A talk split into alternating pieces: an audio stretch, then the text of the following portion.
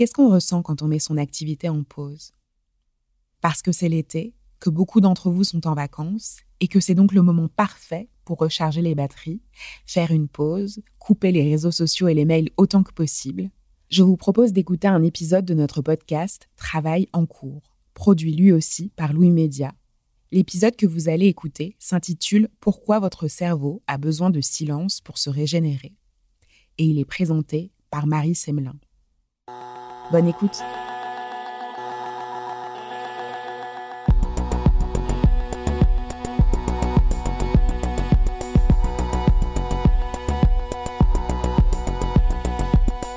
Vous voyez ce moment où vous passez la porte du bureau en levant la main et en disant Allez, au revoir, hein on se voit bientôt? Oui, les vacances, exactement. Quel pied de marcher d'un pas léger vers le rien faire du tout. Sauf que souvent, ça va aussi avec la culpabilité, de se prélasser alors qu'il y a tellement de dossiers sur la table qui n'attendent que nous. Sans parler de celle d'avoir des vacances productives. Il faut lire les romans de l'été, rattraper le rangement de printemps, apprendre de nouvelles choses. Sauf qu'en fait, se reposer, mais se reposer pour de vrai, ne rien faire du tout, c'est bon pour le cerveau. Avant de faire cet épisode, je dois avouer que je voyais l'intérieur de notre boîte crânienne comme une machine à stimuler constamment, par peur qu'elle ramollisse. En fait, j'ai découvert que beaucoup de mes a priori sur la manière dont notre cerveau fonctionne étaient faux. C'est le chercheur en neurosciences Michel Levent-Cuyenne qui a écrit un livre pour expliquer ça. Il est chercheur à l'INSERM et un jour il se lève et il se rend compte que son visage est paralysé. Il file aux urgences parce qu'il pense qu'il fait un AVC. En fait, ça n'est pas un AVC, c'est une réaction provoquée par le surmenage. Pour guérir, les médecins lui prescrivent du repos.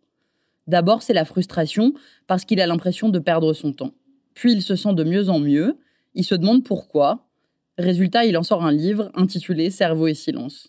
Et moi, je lui ai demandé dans notre entretien par Skype pourquoi notre cerveau a besoin de silence pour fonctionner. J'ai aussi interviewé Sandrine Gossin Casanova. Elle, elle travaillait dans le marketing digital en Argentine, et puis un jour, elle part en vacances en Patagonie. Et il n'y a pas de réseau.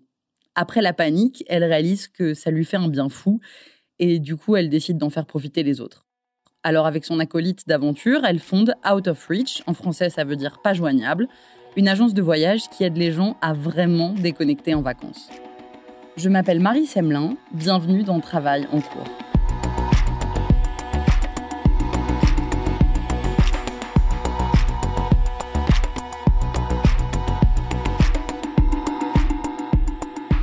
Le bruit, c'est ce compagnon avec nous en permanence, à tel point qu'on ne le remarque même plus vraiment. Il y a notre portable qui vibre constamment, les voitures dans la rue, la musique dans les magasins, le bruit de fond de l'open space, tous ces sons qui nous sollicitent et nous épuisent. Par exemple, on sait que lorsque vous êtes soumis à des niveaux de bruit qui sont euh, relativement euh, élevés, autour de 60 décibels, donc c'est le bruit que vous entendez dans un bureau calme, eh bien, ça a une influence sur votre organisme ça semble une évidence, mais l'oreille n'a pas de paupières, comme les, comme les yeux. Donc c'est un sens qui est toujours en fait actif, euh, même par exemple pendant le sommeil. Et on peut expliquer cela par le fait qu'il y a des millions d'années, euh, euh, l'audition était une sorte de système d'alerte qui permet de prévenir en cas de danger. Et c'est vrai qu'à chaque petit bruit que vous entendez, eh bien votre cerveau sécrète un certain nombre d'hormones associées au stress, qui prépare d'une certaine manière le corps, corps à l'action. Et on sait que lorsque euh, effectivement vous êtes soumis en permanence à un niveau de bruit élevé, euh, votre, euh, une certaine manière, organisme est en tout le temps submergé de ces hormones de, stress et ceci a des effets secondaires néfastes pour l'organisme, mais également a des conséquences pour, sur le fonctionnement même du, du cerveau. En 2019, on estimait à 34% les salariés en France qui travaillent dans un espace ouvert réunissant plus de 10 personnes. Le problème, c'est que le bruit, non seulement ça provoque du stress, mais en plus, c'est nocif pour nos neurones. Plusieurs études semblent montrer que le bruit affecte également l'activité même du cerveau. Par exemple, c'est une étude allemande qui a montré que les capacités de mémoire et les, capacités de lecture ont été perturbées chez les enfants près d'un nouvel aéroport près de, près de Munich. Et il y a une grande étude qui a été menée auprès de plus de 2000 enfants dans 90 écoles européennes qui a montré qu'il y a une corrélation entre le, la baisse des performances scolaires et puis le niveau de bruit. Vous voyez que le, niveau de bruit a un effet également euh, délétère sur les fonctions euh, cognitives. Donc ça, c'est un problème. Ça, c'est déjà les conséquences du bruit euh, en lui-même. Mais c'est vrai qu'on vit dans les open space dans une sorte de, de, stimulation, pas seulement auditive, mais aussi une stimulation au niveau des informations. C'est-à-dire qu'on est, d'une certaine manière, en vie dans des open space, dans une sorte de bruit de fond permanent, numérique permanent, qui expose les cerveaux à une sorte de bombardement de, de, de distractions, de sollicitations ou de nouvelles informations. Et à haute dose, haut niveau de stimulation, d'information, mais ça perturbe notre attention et ça épuise notre cerveau. Le bruit en open space, ça n'est pas seulement la stimulation auditive, c'est aussi toutes les sollicitations extérieures. On est dérangé en permanence. Ça s'était bien montré par euh, les travaux d'une sociologue, euh, une psychologue qui s'appelle Gloria Mark, qui est une euh, psychologue de l'Université de Californie qui a étudié les open space. Elle s'est rendue compte que les salariés qui travaillent dans un open space sont environ interrompus toutes les 11 minutes. La même chercheuse a montré qu'il faut ensuite 25 minutes pour réussir à se concentrer de nouveau sur la tâche après l'interruption. L'accumulation de ces interruptions euh, et toutes les nouvelles demandes qui sont parfois associées créent euh, ce que les psychologues appellent une surcharge cognitive. C'est-à-dire c'est un sentiment euh, qui, peut devenir une véritable douleur, d'avoir cette impression de, faire trop de choses à la fois. Être constamment dans le bruit, très souvent interrompu, sollicité, c'est intenable pour notre cerveau. En fait, il a besoin de silence pour se régénérer. Spontanément, moi j'imaginais qu'au repos, le cerveau ne faisait pas grand-chose. En fait, la science est restée sur cet a priori jusque dans les années 2000. Ces phases de non-activité apparente, on va dire, n'intéressaient pas vraiment, jusqu'à ce qu'un chercheur ait la curiosité d'observer l'activité cérébrale au repos. Pendant longtemps, en fait, les recherches sur le cerveau se sont surtout intéressées au cerveau en activité, le cerveau en action, en particulier sous l'angle de la performance, c'est-à-dire euh, le, calcul, les performances intellectuelles, donc les prouesses parfois que le cerveau peut, faire. Et c'est vrai que tout ce qui est euh, euh, régénération du cerveau, cerveau au repos, a été moins en fait compris, ça intéressait moins les, scientifiques. Donc c'est un Américain, un neurologue de l'université de Washington et a fait pour la première fois une expérience en 2001 qui était, euh, d'après moi, qui était extraordinaire, qui est tout, simplement d'enregistrer dans un scanner euh, AIRMF, donc euh, un scanner qui enregistre l'activité enfin, métabolique du cerveau. Eh bien, Marcus Reich a demandé aux participants de rien faire du tout dans le scanner. Donc, c'était un peu paradoxal d'enregistrer une personne qui ne fait rien. Mais une des premières observations qu'a fait ce scientifique a été que lorsqu'on ne fait rien de particulier, eh bien, il y a des grandes vagues d'énergie qui, parcourent le, cerveau. Donc, ces vagues d'énergie à des, des, fréquences très lentes, autour de 0,1 Hertz. Donc, ça correspond à une grande vague toutes les 10 secondes environ. Et ces grandes vagues, en fait, affectent des parties tout particulières du, cerveau, en particulier entre les deux hémisphères. Et donc, euh, il y a une activité donc, que, Marcus Reich a appelée le, les réseaux par défaut, c'est une activité qui s'active par défaut lorsque euh, l'attention de l'individu n'est pas portée vers un stimulus extérieur particulier.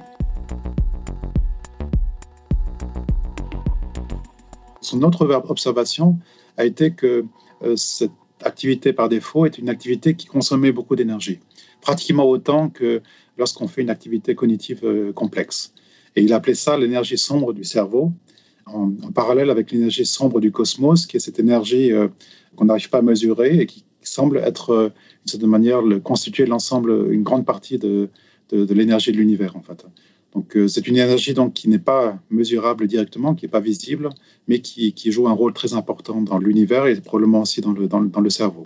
C'est-à-dire que lorsque on ne fait rien de particulier, le, le cerveau est le théâtre d'une activité intrinsèque qui est extrêmement puissante et c'est cette activité justement qui permet au cerveau de, se régénérer.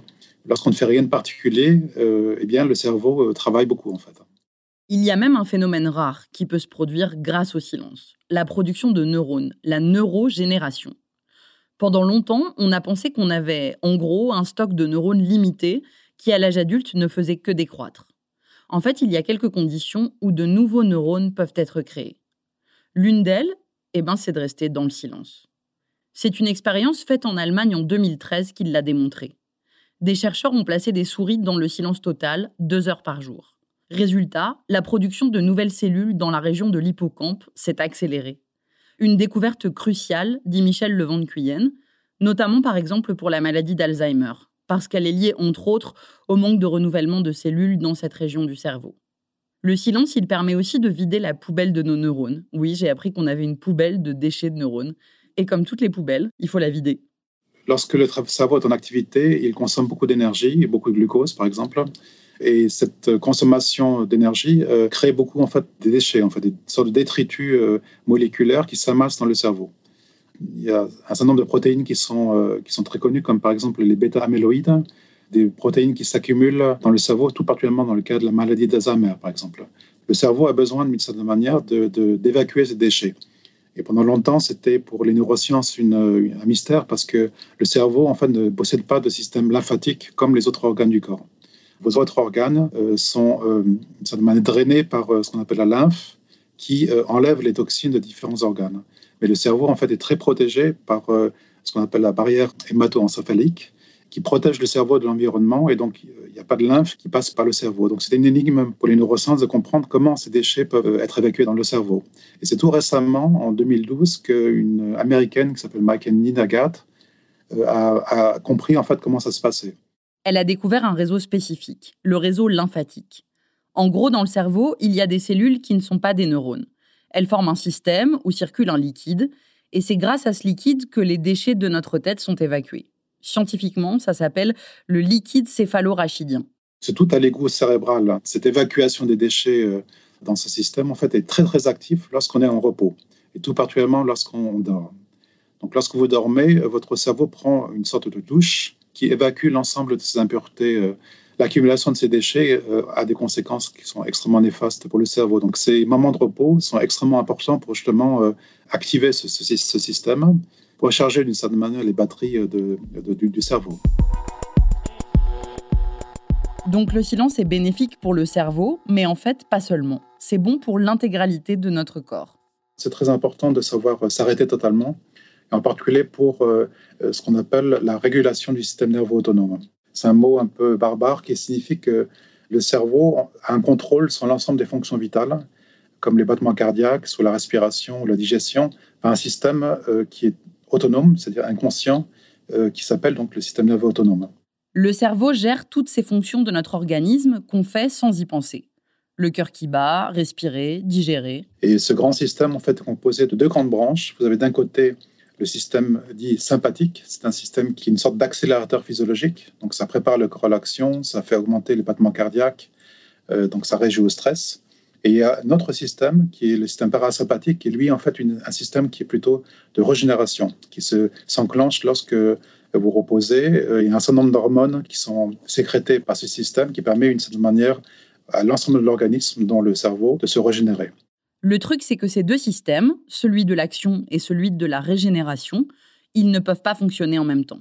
Et justement, le fait de s'arrêter, ça active ce système lié à la régénération du corps, le système parasympathique. Et en particulier, il y a, un nerf très important qu'on appelle le nerf vague, qui est un nerf qui est activé lorsque vous reposez et qui euh, permet à l'organisme de, se régénérer. Et une manière d'activer euh, ce système particulier, c'est en particulier par la respiration. Lorsque vous faites rien de particulier, vous pouvez d'une certaine manière souffler tranquillement, vous respirez tranquillement et profondément.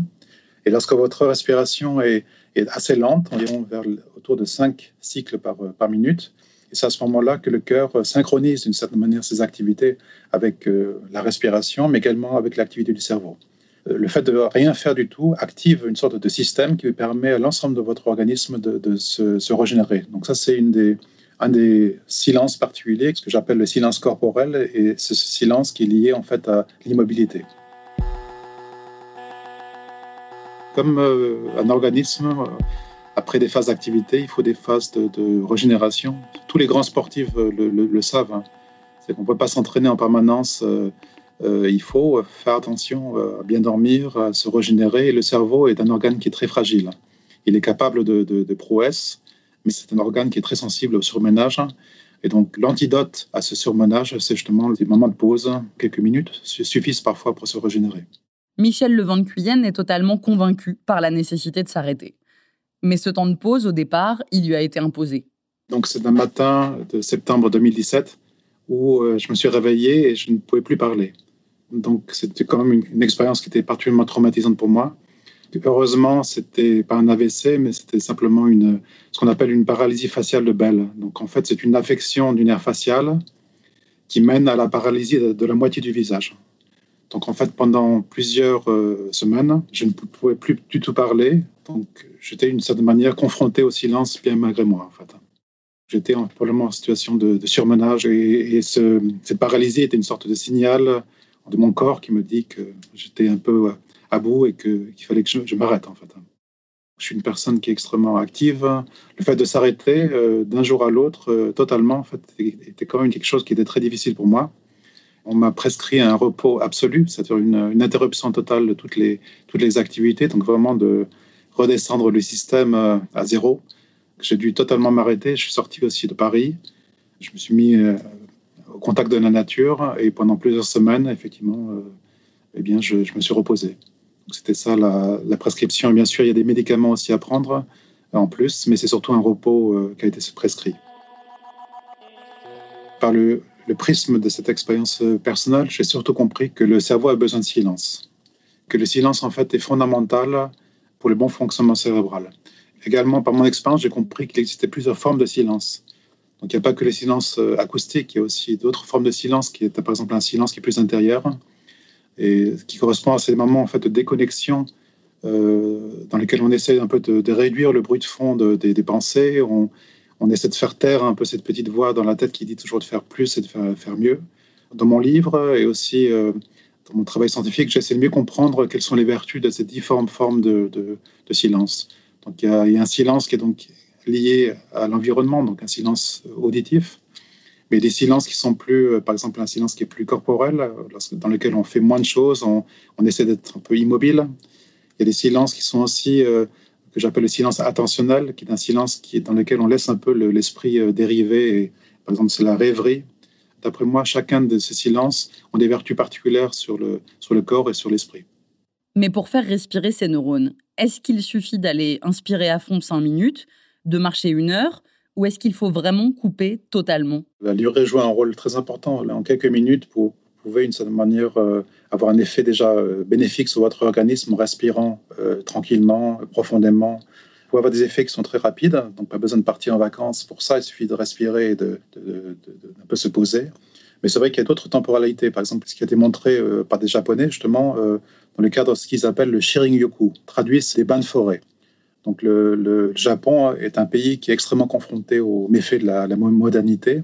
Donc le ministère de la Santé japonaise a développé un certain nombre de programmes de prévention, dont ce qu'ils ont appelé le Shirin-yoku. C'est tout simplement en fait de régulièrement, euh, deux fois par semaine, faire des petites promenades dans la nature sans euh, téléphone portable, sans distraction aucune, mais simplement en essayant d'être en contact avec la nature. Et ce qu'ils ont montré, c'est que euh, deux jours de promenade, donc à peu près d'une demi-heure, en contact de la nature avait déjà des effets bénéfiques dans le cadre de, du mois. Donc si vous faites ça régulièrement, eh bien, vous avez un effet qui peut persister plusieurs mois. Donc là, on est, on est effectivement sur une autre euh, échelle temporelle, en fait. On a échangé avec quelqu'un qui a bénéficié de ce bain de forêt super puissant. Elle s'appelle Sandrine Guessin Casanova et en l'occurrence, c'était en Argentine, en Patagonie. Je suis partie en Patagonie euh, en voyage et j'ai vécu une expérience de déconnexion totale pendant à peu près cinq jours. Alors je savais que je partais pour une zone un petit peu, euh, un petit peu euh, euh, déconnectée, avec peu de réseau. Donc je savais, j'étais un peu préparée, mais ça n'en a pas moins été hyper déstabilisant. En fait, quand j'ai perdu le signal, j'ai d'abord senti une forme de panique, un peu le, grand vide.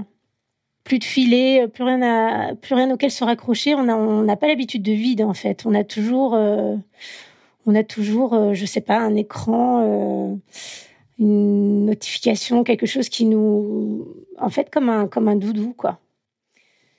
Et puis rapidement, j'ai quand même senti une libération. Le fait de ne plus être joignable pour rien ni personne, c'était euh, assez grisant. Et en fait, ça m'a permis de commencer à me reconnecter à ce qui se passait autour de moi bah, aux gens autour, euh, en l'occurrence quand même les des étendues sauvages avec beaucoup de vent, le son, les, sensations du vent. Et en fait, l'attention est revenue. Euh, c'est comme si on était plus présent euh, à ce qui nous entoure.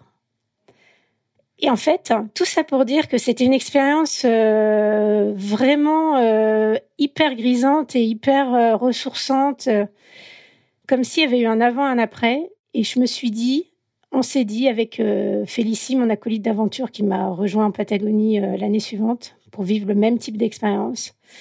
on s'est dit que qu'il fallait vraiment proposer ça aux, autres, qu'on en avait tous besoin. On s'est dit mais en fait aujourd'hui on n'a plus de refuge. Il n'y a plus, aucun endroit, plus aucun espace-temps dans lequel on peut se réfugier et respirer parce que je pense qu'on peut tous reconnaître que ben, notre smartphone, parce que c'est surtout lui hein, qui, nous embarque dans ce train, euh, ben, du matin au soir, de la couette à la couette, hein, et, et, qu'on ne prend plus jamais le temps de respirer, de, poser le téléphone, euh, d'être là avec euh, d'être là. Alors, elle a décidé de fonder une start-up qui s'appelle Out of Reach, pas joignable. Une agence de voyage qui propose de partir dans des lieux reculés. Pour tout vous dire, euh, très honnêtement, au départ, le concept d'Out of Reach, c'était de proposer de, partir en zone blanche. C'était vraiment, euh, enfin, pour nous, c'était le Graal. C'était le refuge, euh, le refuge qu'on recherchait, qu'on voulait proposer. Et en fait, on s'est vite pris un mur, on s'est rendu compte que les, alors les gens trouvaient ça génial, mais euh, ils achetaient pas du tout. en fait, ça leur faisait peur, euh, ou ils, enfin, ça leur donnait pas envie finalement.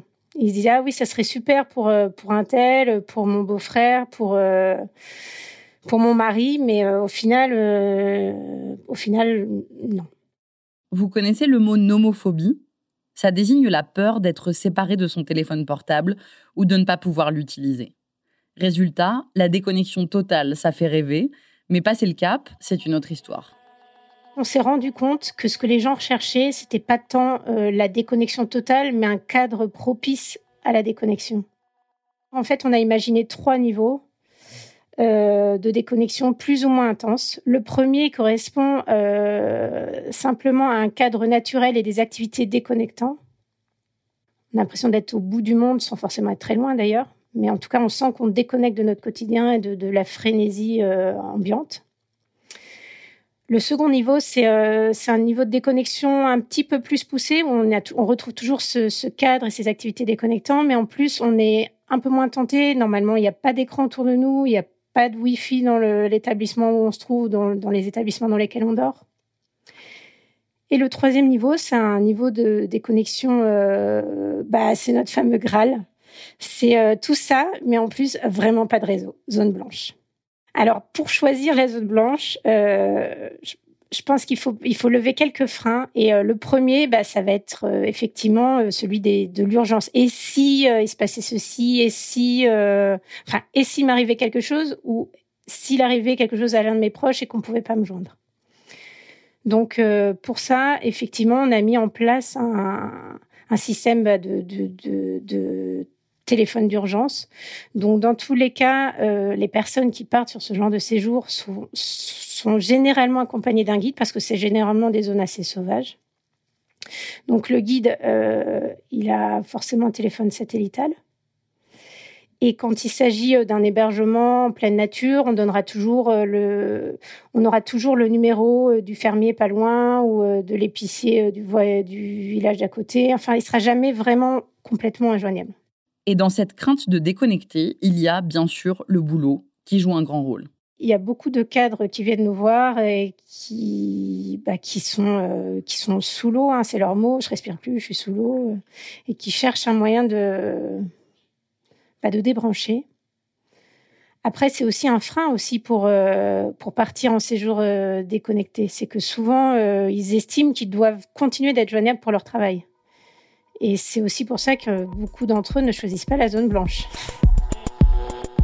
S'ils sont dans un cadre déconnectant, qu'ils sont déconnectés euh, quasiment toute la journée, mais qu'ils s'autorisent, et ça c'est un peu à eux de, fixer une discipline et, et euh, éventuellement aux accompagnants aussi à ces jours, s'ils s'autorisent une fenêtre de connexion euh, d'une heure par jour pour, pour être tranquille, pour, pour répondre à ce qu'ils estiment être urgent, pourquoi pas.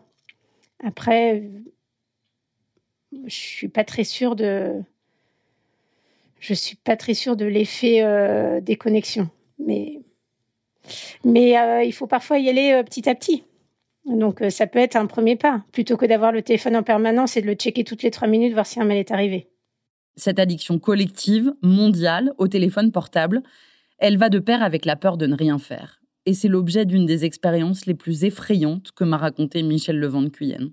Il y a une expérience psychologique d'un psychologue qui s'appelle Timothy Wilson et qui a publié en 2014 une, un article dans une revue prestigieuse qui s'appelle la revue Science. Et l'expérience est vraiment très simple. Elle a consisté à demander à des participants de s'asseoir dans une chambre vide pendant une quinzaine de minutes. Donc juste s'asseoir avec aucune possibilité de, se distraire. On n'a pas les téléphones ou, des livres. Donc simplement pendant 15 minutes rester dans une chambre vide. Mais euh, les scientifiques ont mis à disposition des, participants un petit appareil qui permettait de, de s'infliger à soi-même des petites stimulations électriques. Alors c'est des stimulations sans danger, mais qui font un peu mal.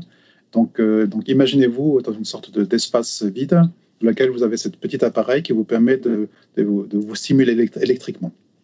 Eh bien, les résultats de l'expérience sont très étonnants et ont montré que 67% des, des, des, hommes et 25% des femmes s'infligent à soi-même, s'administrent à soi-même des, stimulations électriques juste pour passer le temps. Donc, ils préfèrent d'une certaine manière euh, souffrir que euh, d'être confrontés euh, au silence et confrontés à eux-mêmes aussi. Spontanément, je me dis non, jamais, moi, je préférerais m'électrocuter gentiment plutôt que de m'ennuyer. En fait, en y réfléchissant vraiment, je ne suis plus si sûre. Peut-être que je me dirais, allez, juste pour voir ce que ça fait, ça fera une expérience de plus. Pourtant, j'aimerais bien me satisfaire du ne rien faire, réussir à apprécier le silence. Surtout que paradoxalement, ça peut nous rendre plus productifs. Mais c'est vrai qu'une autre forme de, silence est euh, ce que j'appelle, moi, le silence attentionnel. C'est-à-dire que ce sont des moments dans lesquels, euh, d'une certaine manière, on, on, laisse le cerveau en, roue libre, on laisse euh, ses pensées vagabonder, et c'est tout particulièrement le cas pendant la rêverie. Donc, ces moments dans lesquels le, euh, l'attention est flottante et le, mental produit de manière euh, autonome en fait des, des, pensées. Et ça, c'est un, une activité qui est très, très importante aussi pour le cerveau. C'est qu'on n'est plus dans ce contrôle, on n'est plus dans l'intellectuel, mais on laisse simplement les pensées vagabonder. Et euh, plusieurs études récentes ont montré que ça a des effets très importants sur, par exemple, sur la créativité. Donc, ces moments de, de, de, lâcher prise, des moments de rêverie jouent un rôle très, très important justement pour, pour développer un certain nombre de fonctions, comme par exemple la créativité. Et je donne par exemple dans mon livre l'exemple de Jean-Jacques Rousseau. Peut-être euh, vous avez lu euh, ce livre qui s'appelle Les rêveries du promeneur solitaire. Donc c'est un livre qu'a qu écrit Jean-Jacques Rousseau tout à fait à la fin de sa vie. Et en fait, il, il était à la fin de sa vie très rejeté par son époque. Il était très déprimé. Et en fait, il s'est réfugié près du lac de Bienne en, en Suisse. En contact de la nature, il s'est laissé un peu aller. Il a de nouveau retrouvé une sorte d'élan créatif et de joie de vivre et il a écrit son, dernier livre. Donc, euh, c'est un bon exemple pour montrer que, d'une certaine manière, ces phases de, rêverie et aussi en particulier les contacts avec la nature, en fait, donnent parfois un élan créatif euh, très important et donnent de nouvelles idées et permet de, retrouver la, joie de vivre. Si vous voulez revenir un peu sur l'histoire, ces moments de rêverie justement sont en fait sont souvent en fait ont été très critiqués au cours de l'histoire euh, en particulier disons au 19e siècle euh, au, au, niveau du début de l'industrialisation. Donc, euh, il n'était pas toujours de très bon ton d'être surpris le, nez en l'air lorsque les machines tournaient à, plein régime. Et donc, euh, il y a quand même euh, une tendance à, penser que la rêverie a une certaine manière une mauvaise réputation, une mauvaise influence sur, sur, les individus. Par exemple, en psychanalyse, Freud pensait que les rêveries étaient une sorte de tendance négative de l'esprit à se réfugier dans un imaginaire pour pas affronter la réalité. Vous voyez donc, il y a une tendance, à penser que la rêverie est quelque chose qui n'est est pas forcément très bon et très sain. Et euh, justement, je pense que c'est plutôt tout récemment que les psychologues commencent à comprendre que ce n'est pas toujours le cas et que c'est très important de savoir euh, rêvasser, par exemple pour les enfants, peut-être même au bureau, pour justement euh, laisser au cerveau euh, la possibilité de se régénérer, mais également peut-être d'avoir euh, de nouvelles idées. Le prochain défi, ça va être de partir en vacances avant de revenir pour un prochain épisode fin août, sans me laisser interrompre dans ma lecture, dans ma rêverie, dans ma sieste, par le bip continu des notifications du boulot qui viennent parasiter la tête. Les mails, les WhatsApp. En fait, en vacances, 67% des Français continuent de travailler.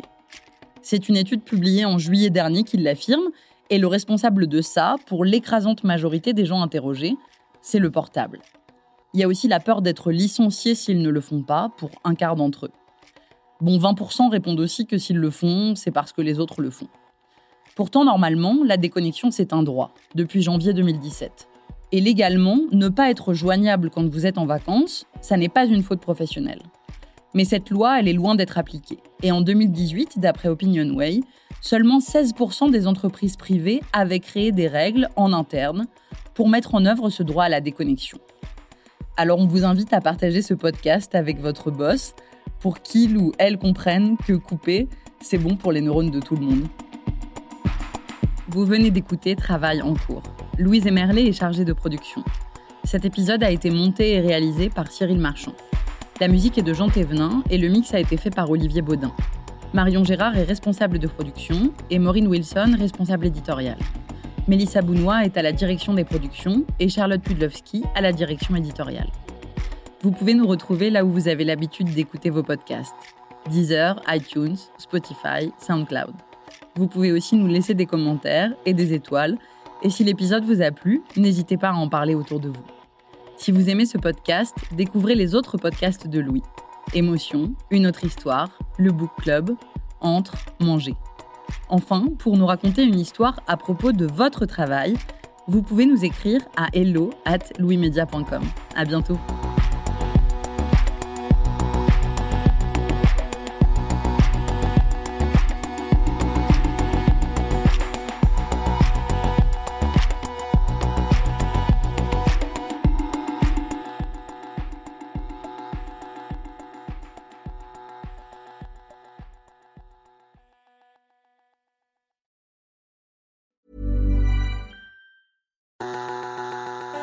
Quand on tape émotion au travail dans la barre de recherche de n'importe quel navigateur, la quasi-totalité des résultats qui sortent sont titrés Comment gérer ses émotions au travail? Comme si les émotions étaient quelque chose qu'il fallait contrôler et contenir un maximum au travail, qu'en somme il fallait travailler sur soi. Comme si le travail, ce n'était pas fait de la joie de rire avec ses collègues, de la satisfaction quand on arrive à être efficace, de la fierté quand on accomplit un projet, d'empathie, de désir, mais aussi parfois de lassitude, de colère, de conflits qui éclatent et qui généralement peuvent quand même bien faire avancer les choses. Le podcast Travail en cours de Louis Média se réinvente et devient Émotion au travail pour faire justement la part belle aux émotions dans notre vie professionnelle. Que nous apprennent-elles Quelle place leur donner? Et comment les exprimer dans nos vies de bureau? Émotion au travail, c'est un mardi sur deux sur toutes vos plateformes d'écoute. À très vite